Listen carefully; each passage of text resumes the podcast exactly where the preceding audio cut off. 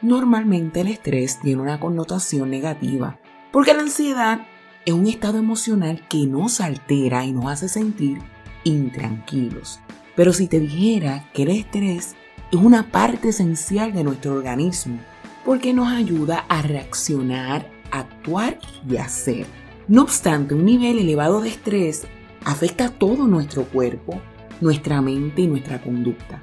Por tal motivo, en esta enseñanza, te exhorto a que analices tus recursos, tiempo, disponibilidad y estresores antes de aceptar nuevas responsabilidades y así tengas un nivel adecuado de estrés. Esta enseñanza fue preparada para que conozcas otra manera de cómo puedes manejar la ansiedad. En la misma relación a la consejería con la palabra de Dios. Soy tu consejera psicoeducativa, doctora Villamil, quien desea que tengas un yo pleno. Te doy la bienvenida a este episodio titulado El que mucho abarca, poco aprieta. En esta enseñanza quiero que consideremos la definición del estrés. Este se puede ver como un conjunto de reacciones fisiológicas que prepara el organismo para la acción. O sea, se trata de un sistema de alerta biológico necesario para la supervivencia. Si tomamos en cuenta lo que significa estrés, diría que este en sí mismo no es malo, porque el estrés es necesario para que nuestro cuerpo reaccione ante las amenazas, demandas, peligros, estresores. El problema es cuando se presentan más amenazas, más estresores, más peligros, más problemas, más situaciones de las que podemos afrontar. Porque esto nos causa nerviosismo, cansancio o malestar. De todo lo que nos sucede en nuestra vida hay momentos y hay eventos circunstancias que no podemos controlar. Pero hay ocasiones en las que nos cargamos y nos llenamos de tantas y tantas responsabilidades y compromisos. Y digo, yo voy a hacer esto, voy a hacer esto otro. No te preocupes, yo me encargo. Otras se presionan a sí mismas porque se echan más cargas y más cargas de las que pueden soportar. Hay personas que ni se miden porque se sienten el superhombre o la supermujer, así que aceptan más trabajo, tienen hasta tres y cuatro trabajos a la vez, y algunos de ellos distantes unos de otros. Ese individuo quizás sigue aceptando responsabilidades, ministerios, compromisos, y hasta se establecen un límite de tiempo para alcanzar sus metas. Por ejemplo, hay personas que determinan que van a terminar sus estudios en dos años y por eso se matriculan en muchas clases, pero se olvidan de que tienen otros asuntos que atender y cuando se mezclan unas responsabilidades con otras, el nivel de estrés es muy alto. Por eso quieren salir corriendo, quieren gritar, porque tienen que lidiar con más de lo que pueden aguantar. ¿Por qué sucede esto? ¿Por qué las exigencias superan nuestro límite? Te lo explico con una simple ilustración. Digamos que el estrés que puedes controlar es como el tamaño de un vaso de 8 onzas. Pero si las responsabilidades y los compromisos son mayores a esas 8 onzas, te vas a alterar o te sentirás incapaz porque tienes que atender lo que ya tienes y los imprevistos, los inesperados, los accidentes, de modo que el cuerpo te va a enviar unos mensajes para alertarte de que estás atendiendo demasiados asuntos a la vez. Físicamente podrías experimentar los siguientes síntomas. Pulso acelerado, dificultad para respirar, sudoración excesiva, tensión muscular, temblores, mareos, desmayos, indigestión, diarrea y dolor de cabeza.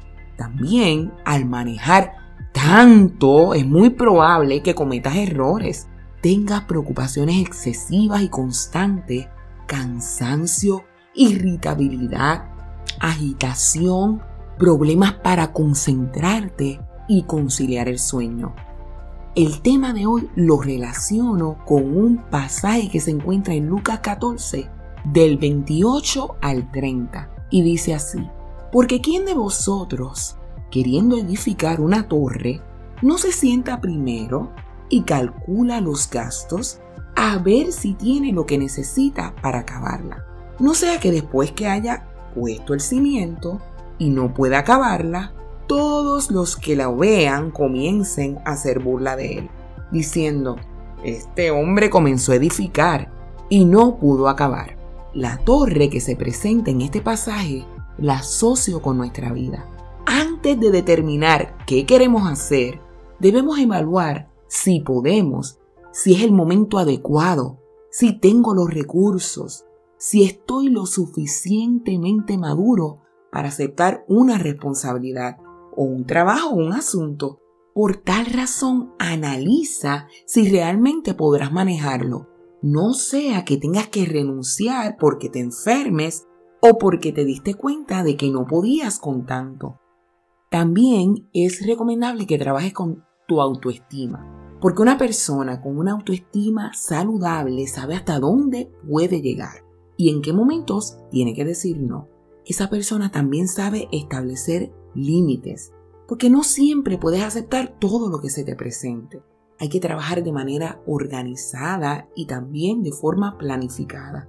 Tú mismo sabrás al considerar tu calendario y los estresores de tu vida, si tienes el tiempo, los recursos, las habilidades, el dinero para aceptar los compromisos, trabajos, retos o proyectos que te surjan.